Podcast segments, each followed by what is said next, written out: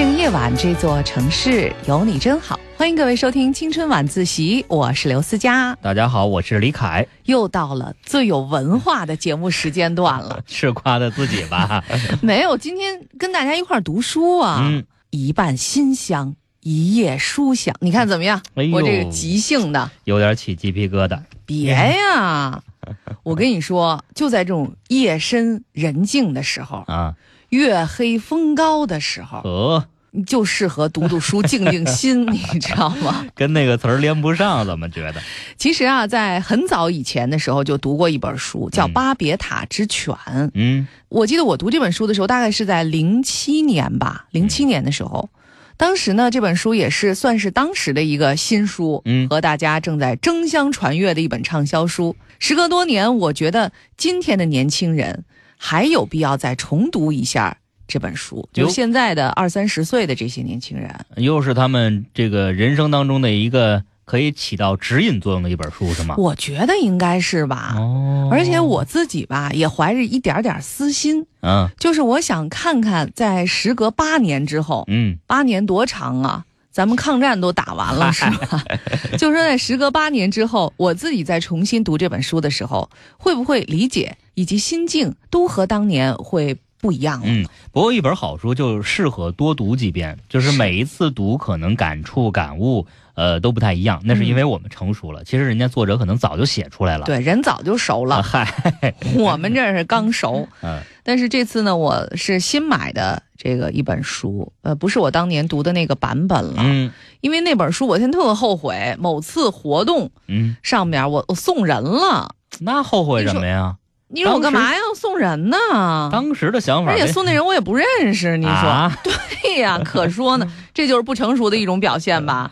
哎呀，那看来，如果能重活几遍的话，可能每次活的选择也不一样，那肯定的。其实这些书书本身是没有什么价值的啊，就是不不不能说没有价值，就是，就是说它不贵，这个东西不不贵重哈、啊但是我觉得其实每一本书不同的版本，而且它历经岁月之后哈、你再重翻这本陈旧的书，又会想起当年你读书的时候、那个样子。是。其实这本书对你自己是有价值的。这要说就深了啊，包括你这本书除了文字以外哈、嗯它的纸张选择、嗯啊、排版处理有没有腰哎封等等一系列的问题，都会是一种回忆，或者说是当时的那种流行文化在这个书的上一种反应，对，一下又怀旧没错。嗯其实当年买那本《巴别塔之犬》，它是一本平装本，啊。更适合阅读，它能卷啊。现在呢，现在这是一个精装本儿，我已经快给它读成平装本了。我回家也窝窝试试啊。所以今天为大家推荐的就是这一本由南海出版公司出版的美国女作家卡罗琳·帕克斯特所著的《巴别塔之犬》，嗯翻译的人叫何志和嗯，也是一位台湾的翻译家，是吧？对，嗯呀。本期推荐书籍《巴别塔之犬》嗯，是相当耀眼的一本书，呵，又开始夸自己，不真的特耀眼。那为什么呢？特晃，就是这是一本探寻人与人之间的隔阂，以及隐藏在种种表象之下的人的孤独和爱，适合一个人静静的读。我们在节目里边跟您念叨念叨，哎兴许您就会有这种购买的欲望。对对对嗯，这是现实主义与浪漫主义结合的佳作。话说这两本书真是我自个儿掏钱买的啊，可不是说是出版社那边领出来的。嗯所以说，呃，我们为大家推荐的，也希望您真的就是如果感兴趣的话，可以读一读。嗯，好，要说巴别塔之犬，是不是这个题目就对有些朋友来说会稍微有一点晦涩难懂啊？哦，这狗不叫巴别塔呀。你以为这狗叫巴别塔呢？我第一次看到这个书名的时候，我觉得可能是因为这个狗的名字起名叫巴别塔不是，啊。你看过《圣经创世纪》吗？哎呦，还真没读过那我我给你讲讲啊！对对对对，你给我科普一下。那个时候就那会儿没你呢啊啊，当然也没有我，就咱们都没在，就那会儿，啊，天下人的口音言语都是一样的。嗯。他们往东边迁移的时候，不是去通州啊，不是通州，嗯。他们往东边迁移的时候，在士拿地遇见一片平原，就嗯。住在那里。嗯。他们彼此商量说：“来吧，我们要做砖，把砖烧透了。”他们就拿砖当石头，又拿石漆当灰泥。他们说：“来吧，我们要建造一座城和一座塔，塔顶通天，为了传扬我们的名，免得我们分散在全地上。”嗯，耶和华降临，要看看世人所建造的城和塔。他说：“看呐，他们成为一样的人民，都是一样的言语。如今要做起这事儿来，以后他们所要做的事儿就没有不成就的了。我们下去，在那里变乱他们的口音，让他们的言语彼此不通。于是呢，就让他们从那儿分散在全地上，他们也就停工不造那座城了。因为在那里变乱了天下人的言语之后啊，大家呃，这个不就都互相拧不成一股绳了吗？听不懂了。哎，所以呢，就把那座城名叫巴别，巴别就是变乱的意思。哦，就是一拨人，当时啊，那会儿大家还都说一种语言的时候，啊要盖一座通天塔。后来用咱们中国人话说，老天爷说那还了得，啊你们还想干嘛呀？不能让你们再同心协力了，嗯就给他们弄乱了，嗯，就造成现在这样，什么难民什么各种都、哦都有。嗯，那就是巴别塔，就是刚才说那要建那座塔是吗？对啊，不，那要建成那个哦通天塔，但是呢，后来不是一变乱了吗？啊巴别就是变乱了意思，因为巴别了，所以没造成的那座塔。哦，嗯就是乱了。对，嗯，大概明白这个意思了吧？哎，巴别塔之犬呢，其实这个含义就深了，看你怎么理解。我的理解是说，其实人和人之间啊，嗯就即便是很亲密的两个人，包括这本书当中男女主角他们是夫妻俩，嗯，其实也是各自有各自心里的一些秘密。那是承载着他们各自成长的这个印记，所以人要真的是互相彼此心意相通，嗯彼此完全理解和了解，其实都是很难的。那人不是说了吗？这个嗯森林里边没有完全相同的一片树叶。相信在大千世界当中，芸芸众生当中，有可能两人长得很像，比如说没有血缘关系，就是长得特别像啊、像某歌星和某主持人。但是像你和白岩松，嗨，跟我没什么关系。但是真的两个人的性格要想完全一样，想法完全一样，这估计是不可能的。对，所以说到最后呢，还是需要大家更多的这种宽容，彼此的了解，这才能是达成与人和解和自我和解的一个方法吧。没错，接下来我们来看看这本书的作者哈、卡罗琳·帕克斯特呢，也是美国著名的畅销书的作家，嗯，呃，而且是个女作家，对对吧？她的人生也非常简单，七一年出生，哎，七一年出生，没多大一大，八七一年吗？什么呀？一九七一年，话说他特别年轻的时候就写出了畅销书啊。哎呀，这么年轻的作家，对呃，他非常喜欢自己的这个大学啊，他是在这个威斯里大学，嗯，毕业之后呢，就在一家书店工作了三年。后来呢，考入了美国大学学习文学，获得了艺术硕士学位。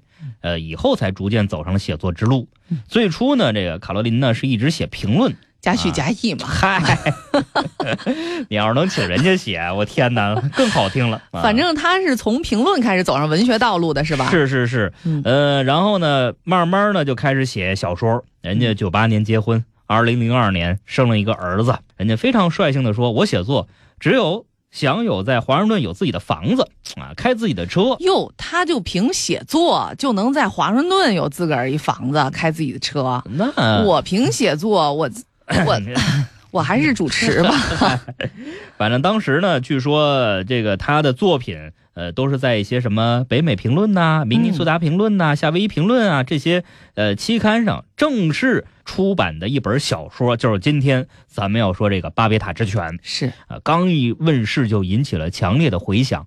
有书评家说它是具有强烈的阿延德风格啊，这个雾气浓重的鬼魅深夜，古老的民间传说，给人一种如梦般的阅读历程。更有书评家赞许他是美国新生代作家之中最耀眼的一位。是，当年这个《巴别塔之犬》是出版于二零零三年，算起来距离现在正好是十二年，是我们中国这个属相的一轮了哈。哎，这个作品在十二年前一面世的时候就压倒了当时的畅销书《追风筝的人》，迅速登上亚马逊、《纽约时报》等等各大畅销书的排行榜的榜首。反正我觉得这本书啊，真的是挺适合在夜晚读的，就它嗯会让你有一种追心的痛。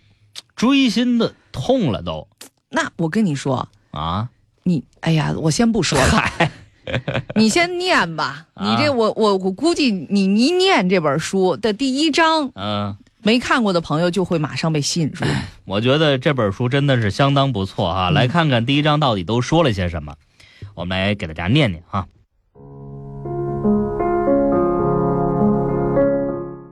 目前为止，我所知道的事情只有这些。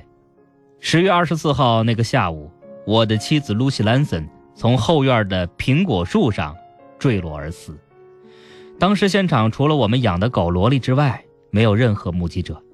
那天不是周末，邻居们都不在家，没有人把窗户打开坐在厨房里，因此，当我的妻子从高处坠下的时候，没人知道她是不是惊声尖叫，是否哀吟，或者根本没有发出一点声音。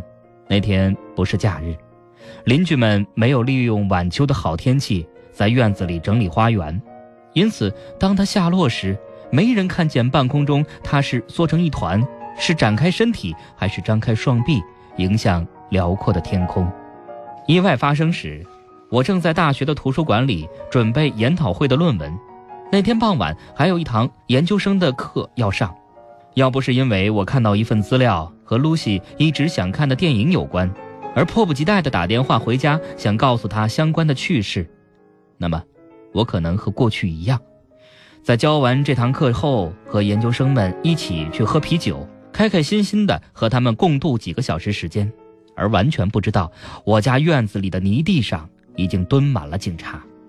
不过我毕竟打了这通电话，拨了自家的电话号码，但接起电话的却是一个男人。这里是兰森家，陌生的男子这样说。我愣了一下，一时有些迷惑。接着，我脑海中的记忆资料库便开始快速翻动。检索任何可能会为了某种理由而突然造访我家的朋友或者亲戚，但是，就是对比不出电话那端的男子是谁。此外，那句兰森家也让我困惑不已。我的姓氏是艾弗森，听见一个陌生人把我的房子说成似乎只有露西一个人住在那里，让我起了一种奇怪的感觉。仿佛在这一天中，我被突然排挤出自己的生命剧本之外。我终于说：“我想找露西，请问您是哪位？”陌生男子问。“我是她的丈夫保罗·艾弗森。”艾弗森先生，我是安东尼·史达克警探。你家出事了，请你赶快回来。很显然，警方之所以会出现在我家，全是因为罗莉。当邻居们一个个下班回家之后，他们都听见了罗莉悲嚎痛哭的嚎叫声，一声声似永无止息的从我院子里传出。他们都知道罗莉，大部分人认识她，都听过她的吠声和在院里追逐松鼠或者小鸟时发出的喘息，但没人听过罗莉发出这样的声音。最先好奇的赶过来打探的是我家左边的邻居吉姆·白拉索。他走到林，他走到篱笆旁，往我家后院看，顿时明白了发生什么事儿。随着秋季渐去，夜幕来的一天比一天早，那个时候天色已暗了。但当罗莉发了疯似的在苹果树和房舍后门之间来回奔跑时，触动了院子里的自动感应灯，电灯一亮，他便跑回露西那里，用鼻子轻轻推她的身体。灯光熄灭之后，他又起身往院里四处狂奔，再次触动电灯亮起，如此动作不断重复循环。就在灯光一明一暗的闪烁下，吉姆才得以瞧见躺在树下的露西，于是拨了九幺幺报警。当我赶回家时，警方已经在我家后院拉起了封锁带，而我才一踏上草皮，先前接电话的那位警官便把我拦下。他再次自我介绍，然后把我带到客厅。我默默地跟着他走，满肚子里的疑问全卡在喉咙里，梗得我差点无法呼吸。我知道接下来迎接我的会是什么。没错，尽管摆设依旧，但我的家此时的感觉却是寂静而荒凉，仿佛有人趁我不在的这段时间，把屋里的种种家具全搬空了，就连罗莉也不见了。动物收容所的人让他平静下来，把他带到另一个地方过夜。我茫茫然地在沙发上坐下，听史达克警探亲口告诉我这个噩耗。他问：“你知道你太太爬到树上去做什么吗？”“不知道。”我说。“我们在一起这么久，就我对他的了解，他从未显露出对爬树的爱好，而这次绝不可能是他突发奇想之下的行为。我们院里那棵苹果树长得高大非凡，跟观光园那种任游客自行摘取的矮小苹果树比起来，它简直是个怪物。我们根本不理它，从搬来到现在一次也没有修剪过，任其胡乱生长，迄今已有八九米高。我现在实在没有心思猜到他爬到树上究竟去做什么，但史塔克警探的双眼却牢牢盯着我，也许。他想摘点苹果吧，我小声地说：“嗯，这个似乎是很符合逻辑的推断。”他看看我，又看看地板。以我们的看法，你太太很显然是死于意外，但案发当时现场没有目击者，所以我们还得调查一下，以排除自杀的可能。恕我冒昧。呃，你太太最近是不是出现了沮丧的情绪？她有没有说过想要自杀？有没有在不经意中提到这个？我摇了摇头，他说：“我想也不可能，只是问问而已。”在后院拍照取证的警察结束工作后，史达克警探过去和他们说了一些话，然后又回来向我报告。大家的看法完全一致，毫无疑问，这是一场意外。坠落的方式有两种，背后各有不同的含义。即使从七八层楼高的高处。如果一个人是自己跳下，也有办法控制自己坠落的姿势。他往往会以脚先着地，双腿和脊椎可能会受到重伤，但仍有存活的机会。假如他没活下来，那么骨头折断的情况，由足踝和膝盖碎裂的方式，也可以让我们判断这一跳楼的行为是不是故意的。然而。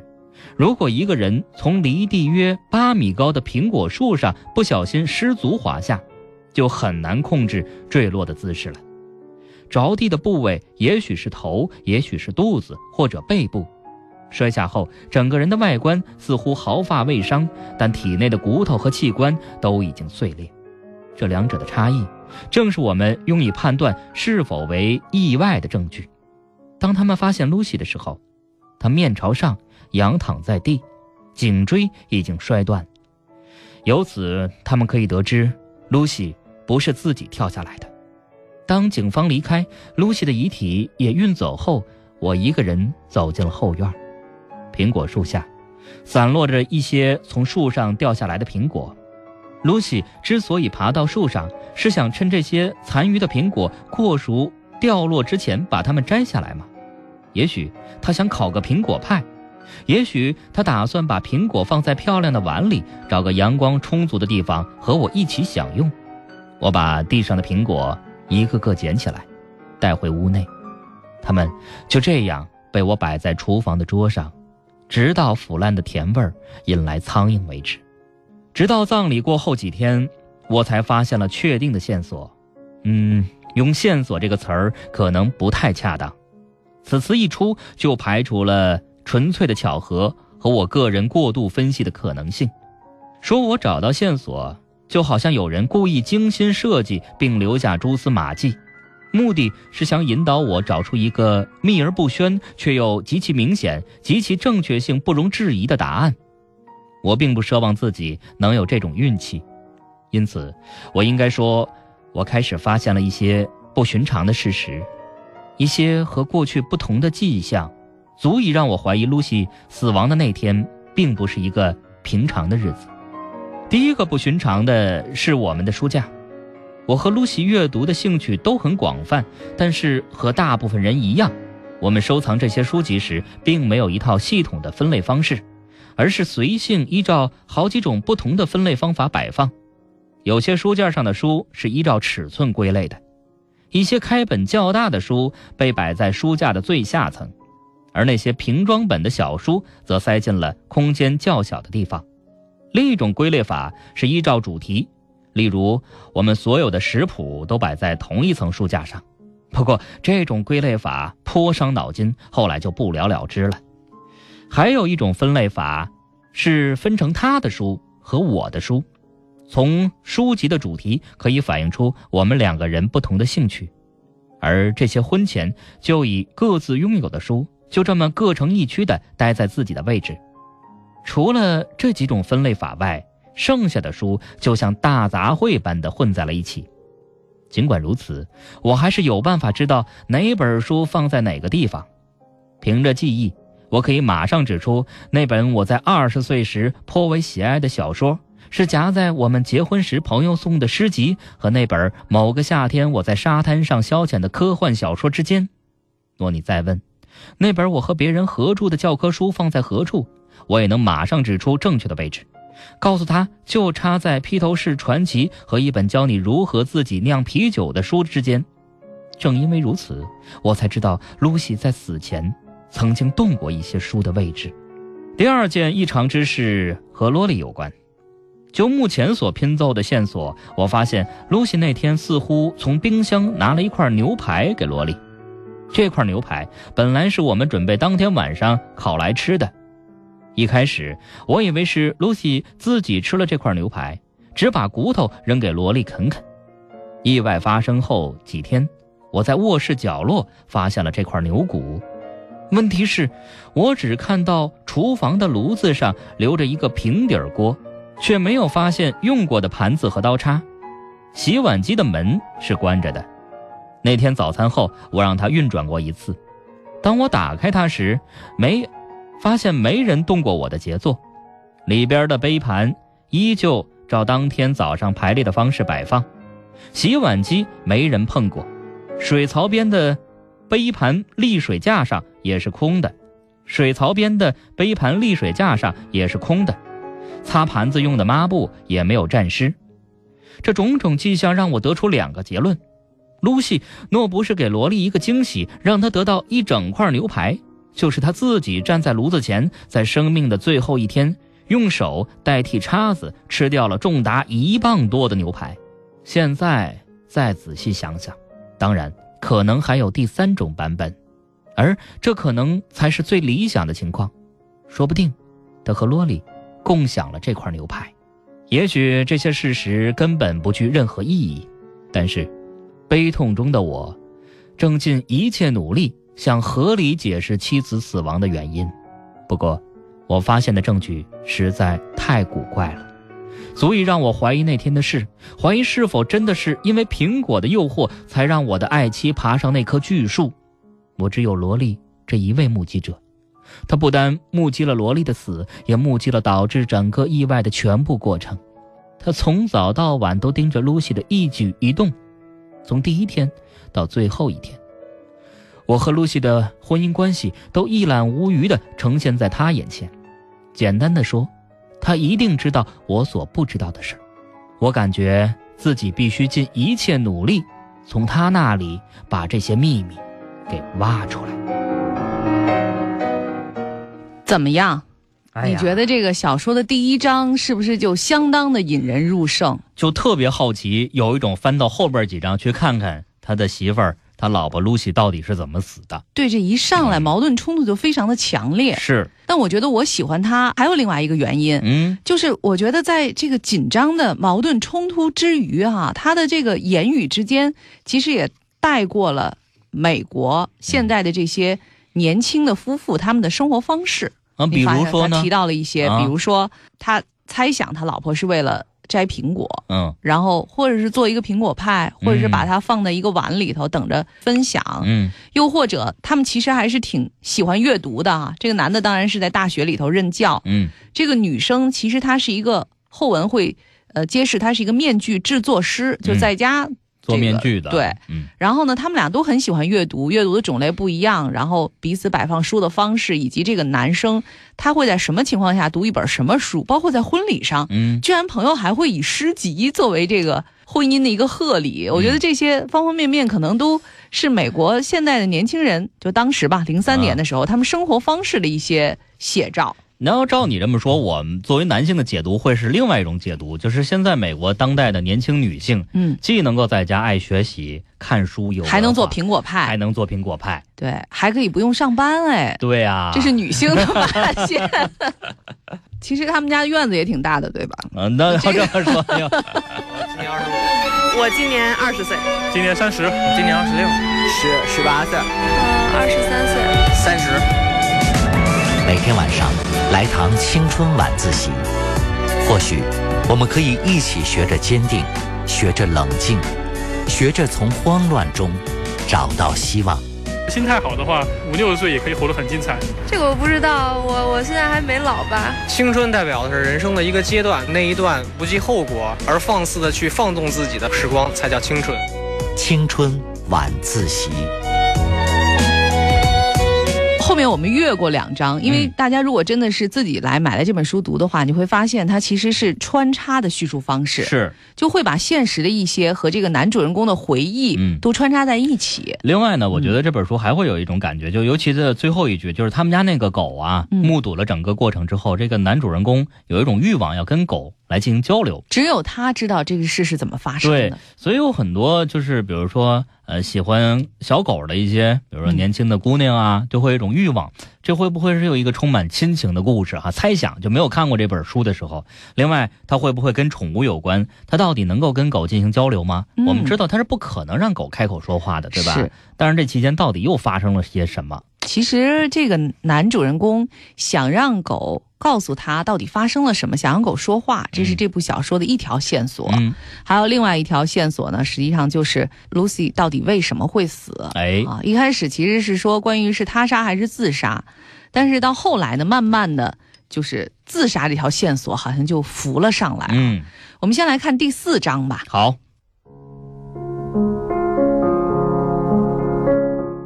我有位大学时代的朋友，曾住在纽约，住处位于某栋大楼的第十九层。在他刚搬去的时候，隔壁邻居是一对养狗的年轻夫妻。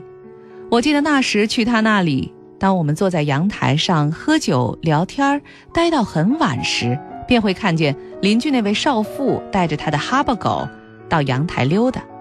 这户人家在阳台四周的栏杆间加上了细铁丝网。好让这只狗能安全地在阳台上乱窜，不致有钻过栏杆坠落的危险。我朋友在那儿大约住了一年后，有天晚上，隔壁的那位年轻丈夫爬过阳台栏杆，一跃而下。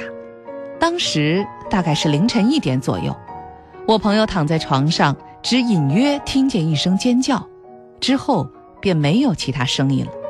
直到第二天早上，当他照例把音乐开得震天响，结果被隔壁一名前来致哀的亲属过来敲门，请他把音乐关掉时，他才知道前一晚他听见的那声叫喊所代表的意义。当时我在城里住了一个月，就睡在这位朋友家的沙发上，那是我年轻时代的事，有某人的沙发可睡就很不错了。每当我们在阳台上喝酒时，总会忍不住谈起这件事。这个事件一直挥之不去，不管我们聊什么话题，最后总是又回到这个跳楼事件上。有天深夜，在我们喝了不少酒后，聊天内容已不再感叹这名陌生男人的遭遇，而是开起他的玩笑来了。我们俯身从阳台高处往下看，想象这个男人当时是怎么掉下去的。计算他坠落时可能的轨迹。这个阳台的正下方是另一栋建筑的屋顶，大约有十层楼高。但我们认为他不会掉在那上面，而是会被风吹偏位置，摔落在人行道上。直到天快亮的时候，我们才发现我们讲的声音太大了，而那位年轻寡妇的卧室就紧邻着我们阳台。我也一直不知道那天晚上他是否听见了我们的谈话。我猜也许没有，因为他在一个月之后搬走时，还特地向我朋友道谢，感激他在这段时间中的体谅。然而，一想到那天我们的谈话也许被他听见了，便让我觉得惊骇莫名。如果我能再遇到这位女士的话，我一定会在她面前下跪，恳求她原谅。我会向她坦诚。到今天我才明白，那时我对他做了多么残忍的事。无论他当时有没有听见，这都是我一生中所做过的最狠毒的事。遇到 Lucy 那年，我三十九岁，在那之前，我有过一段维持了几年的婚姻。莫拉，我第一任妻子，她的声音像厚厚的灰泥，塞满房里的每道缝隙和角落。她总是说的太多，有意义的又太少，让我总有种淹没在他制造出的话语泥沼中的感觉。即使是日常生活中的一点点琐事，他也必须剖开来谨慎处理。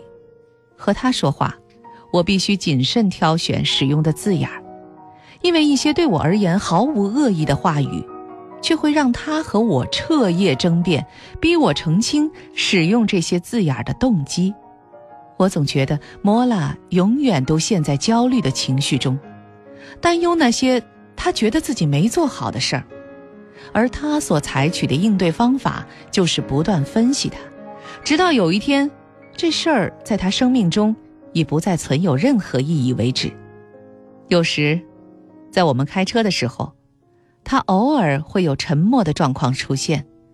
当我转头瞄他，会发现他脸上出现罕有的无防卫状态的表情。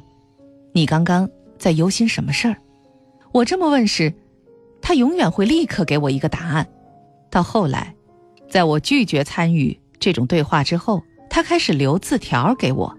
起初还很正常，像“请买牛奶回来”或“别忘了晚上要和 Michael、珍妮吃饭”之类的。但随着时间过去，这些字条变得越来越复杂，而且敌意也渐渐增加。这段婚姻关系是这么结束的：有天我很晚回家，一进屋。便发现一张字条，上面写着：“我已经告诉过你好几次了，出门上班前一定要把早餐的盘子放进洗碗机里。但是我今天回家又看到你的咖啡杯还留在餐桌上。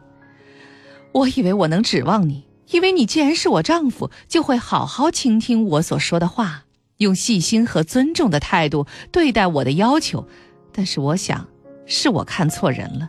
我们的确需要好好谈谈。”越快越好。最后这四个字儿，他特别强调，在下面用力画了两条线。我得承认，那时我的心情并不太好。我立刻抓起笔，在这张字条上写下：“去你的！我他妈的受够了你的这些字条了。”然后贴在冰箱上，好让他一早就能看见。隔天，我们就分手了。虽然在最后一刻。他还想拦住我跟我说话，我却头也不回的离开了那个地方。事隔不到一年，我便认识了 Lucy。从我们一开始谈话，我便知道她是个说话简洁又干净利落的人，绝对不会像莫拉一样用拜占庭式的复杂修辞和转折让我直堕云里雾中。我和他是因为旧货出售活动认识的，那时我照着他亲手绘制的路线。从大陆寻指示找到他的住处，在离婚后，我便经常去逛这种在自家庭院或车库中摆摊的跳蚤市场，喜欢开着车子到临近一些我从未去过的街区，以狩猎的心态寻宝，并窥探那些我所遇到的人们生活中的一点点神秘，研究他们通过这些物品——浴室用的收音机，装饰华丽的水瓶。手工钩织的婴儿毛衣和限量版的超级可乐空罐儿，构筑出的是什么样的生活？同时，也猜想他们生活中究竟出了什么转变，才让他们决定这些物品已没必要再留在自己的家中。尽管漫无目的，但也许可以找到某个已寻找多年的物品。这种期待。总让我感到一种莫名的、近乎孩子气的兴奋。每当我从事这项活动，总会感到稍稍宽心，或得到某种程度的安慰。知道其他人的生活也会和我的一样裂成碎片，甚至还散布在自家庭院草地上，供人检视。那天是星期六，我把车子停在这栋门前草地上有一株遮阴巨树的绿色小房子前。Lucy。那时就坐在门前阶梯上，低头读着一本瓶装书。她有一头深棕色头发，长度刚过下巴，身上穿的是一件印有藤蔓花朵的宽松棉布上衣。她还挺好看的，我不敢说我没注意到这一点。不过那时我只暗暗欣赏了一下这张脸，并没认真放在心上。从外表一看就知道他比我小八九岁。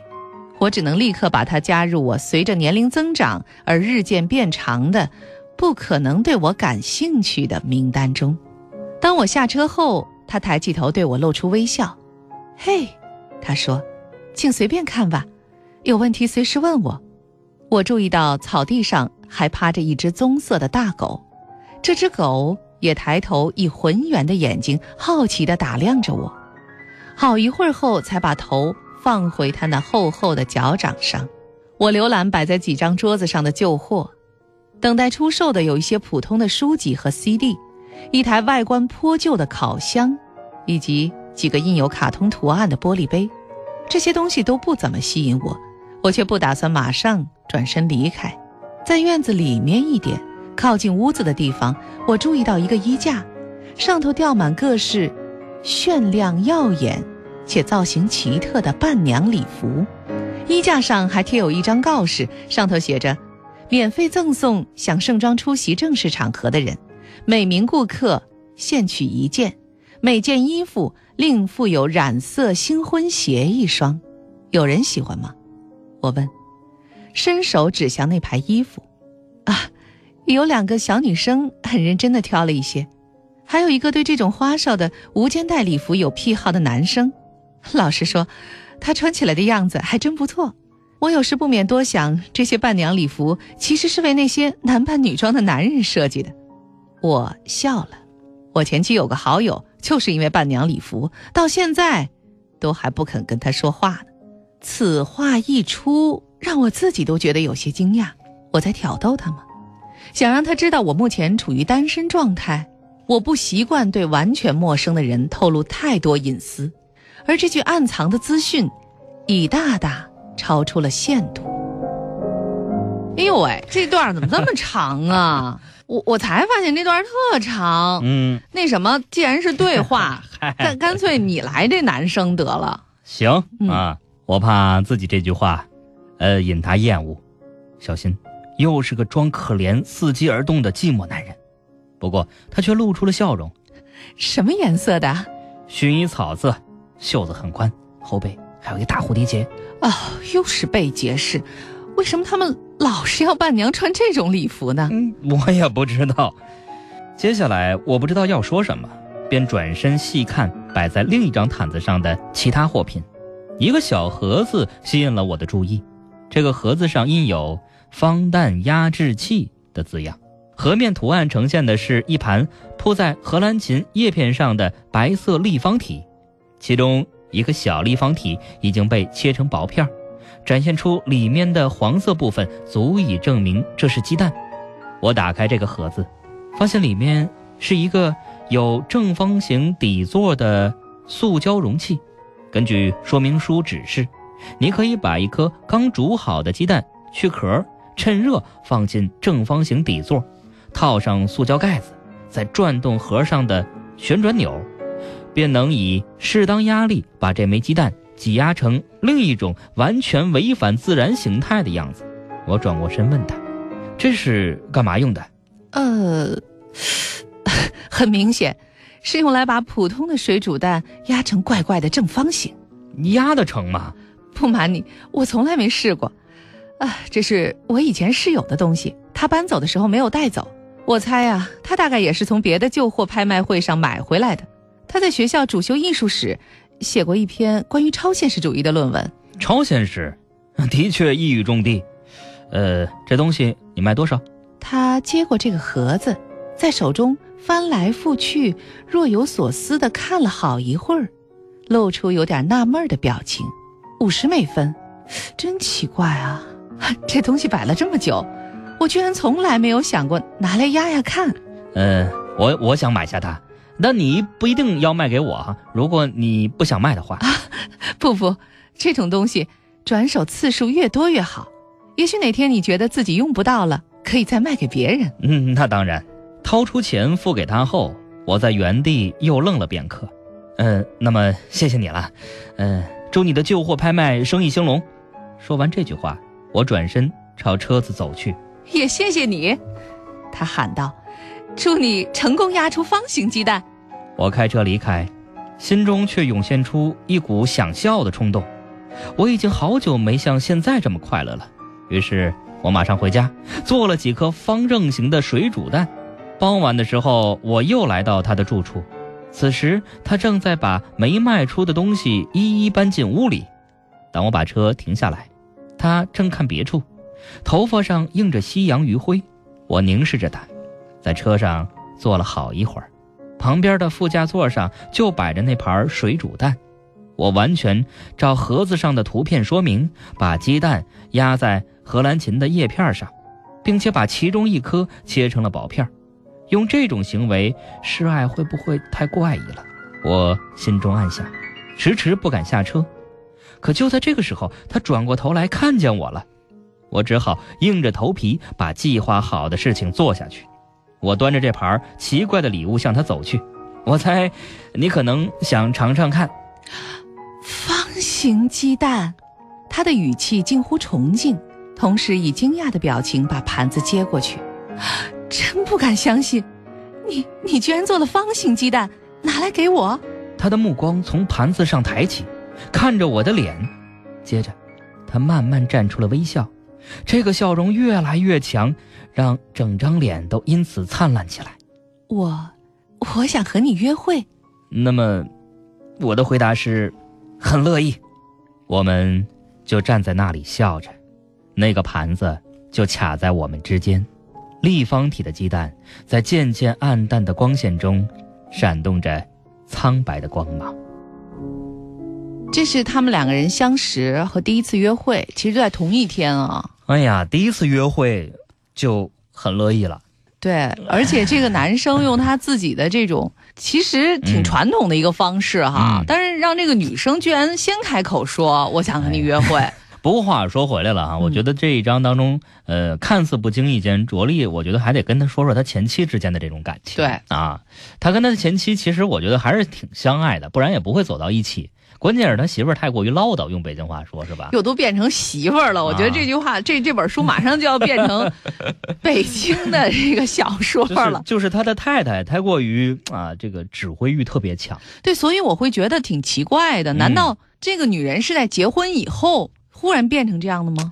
有些人会不又像北京话，就是有些女孩哈，她结婚之前会不会像北京话说的那样拘着啊？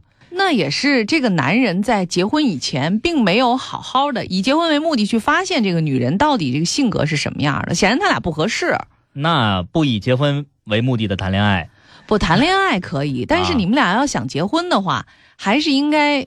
彼此看看能不能适应吧，三观是不是一致啊？哎，我怎么觉得现实生活当中很多女孩都是结婚之后立刻角色撕下了面具是吗？那倒也不是，她就觉得角色变了，就是原来可能是一个陌生的男孩变一熟悉的男孩就是我跟你之间还是有距离的。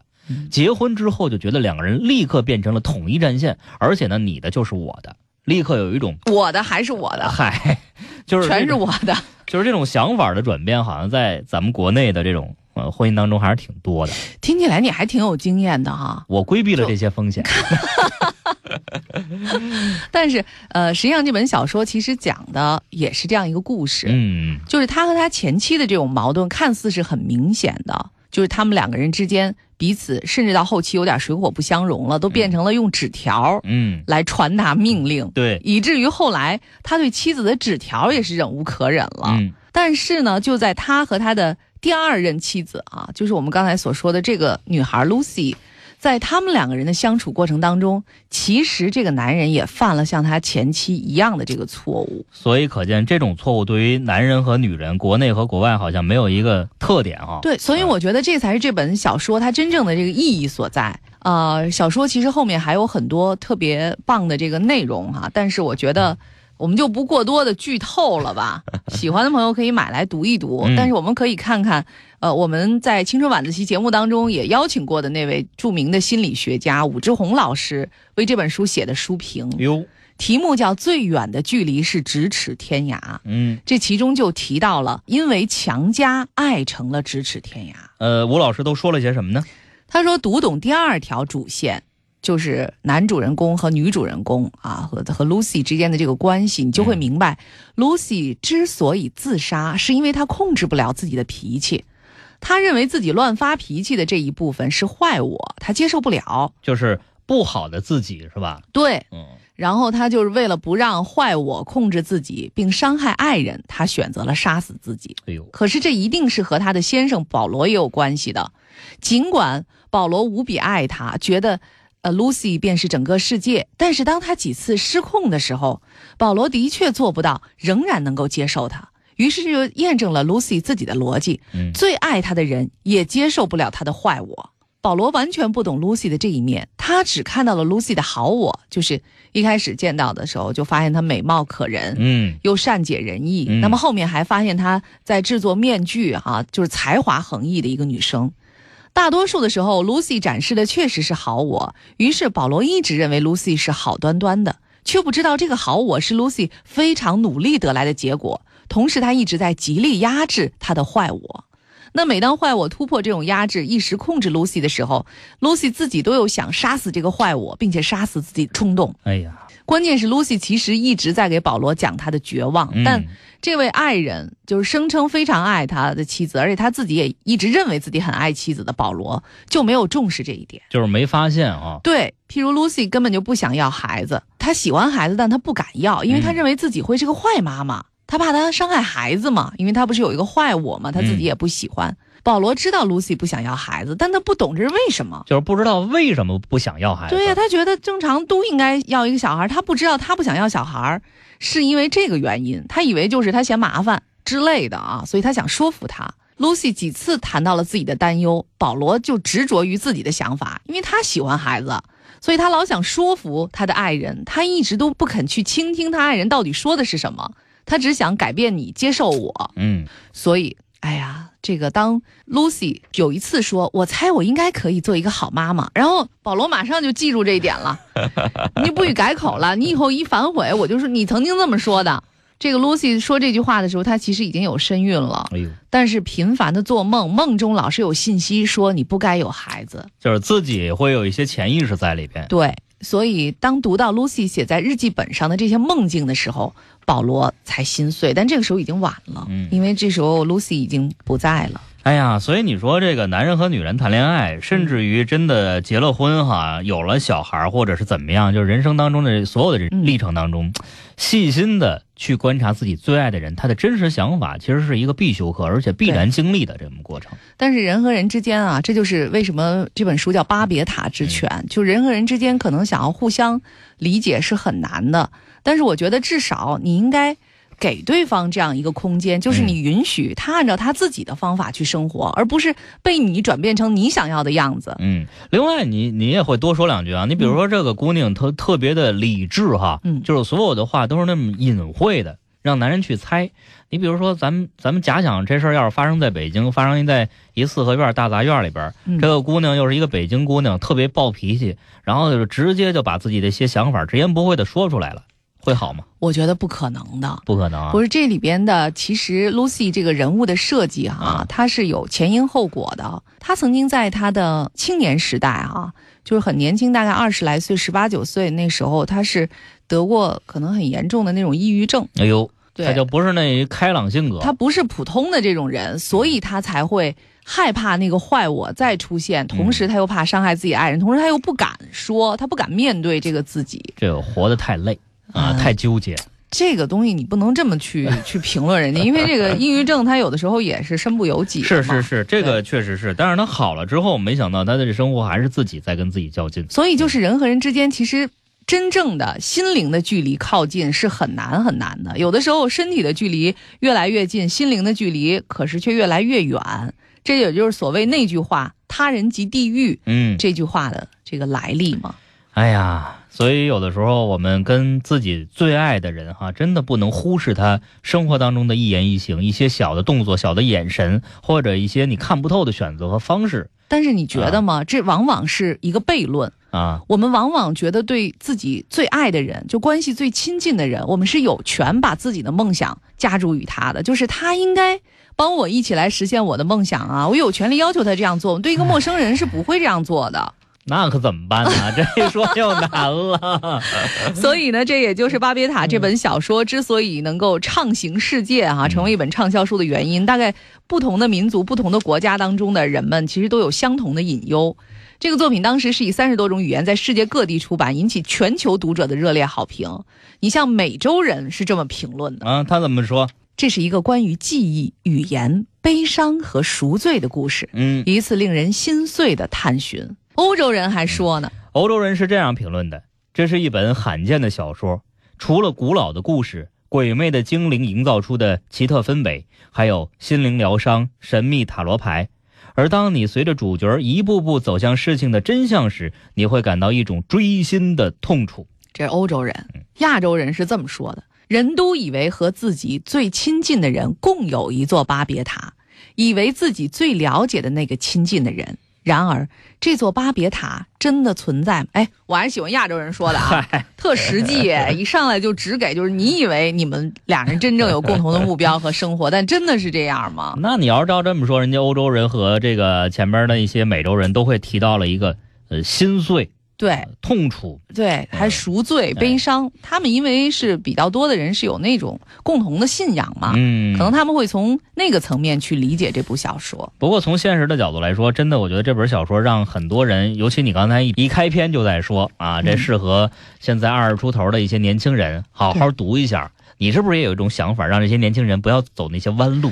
当然了，但是啊我觉得他们可能在刚一开始读的时候不太明白这个小说里说的是什么。我觉得有时候读完了也未必能听得懂他说的是什么。但当他们在生活当中有了相似的阅历的时候，嗯他们可能就会明白，日光之下无心事。他们所经历的并不是自己独有的。关键是他得经历，这一说就得十年二十年。那什么吧，这本书大伙儿先读着啊，什么时候遇上了就明白了。是，那也感谢大家收听今天的青春晚自习。今天我们为大家推荐的是《巴别塔之犬》这本书，是美国女作家卡罗琳·帕克斯特的作品，何志和翻译的，南海出版公司出版的。我是刘思佳，我是李凯。感谢各位的收听和陪伴。欢迎您订阅我的个人公众微信号，获取更多的节目资讯。FM 刘思佳全拼是我的公众号。晚安，各位，晚安，北京。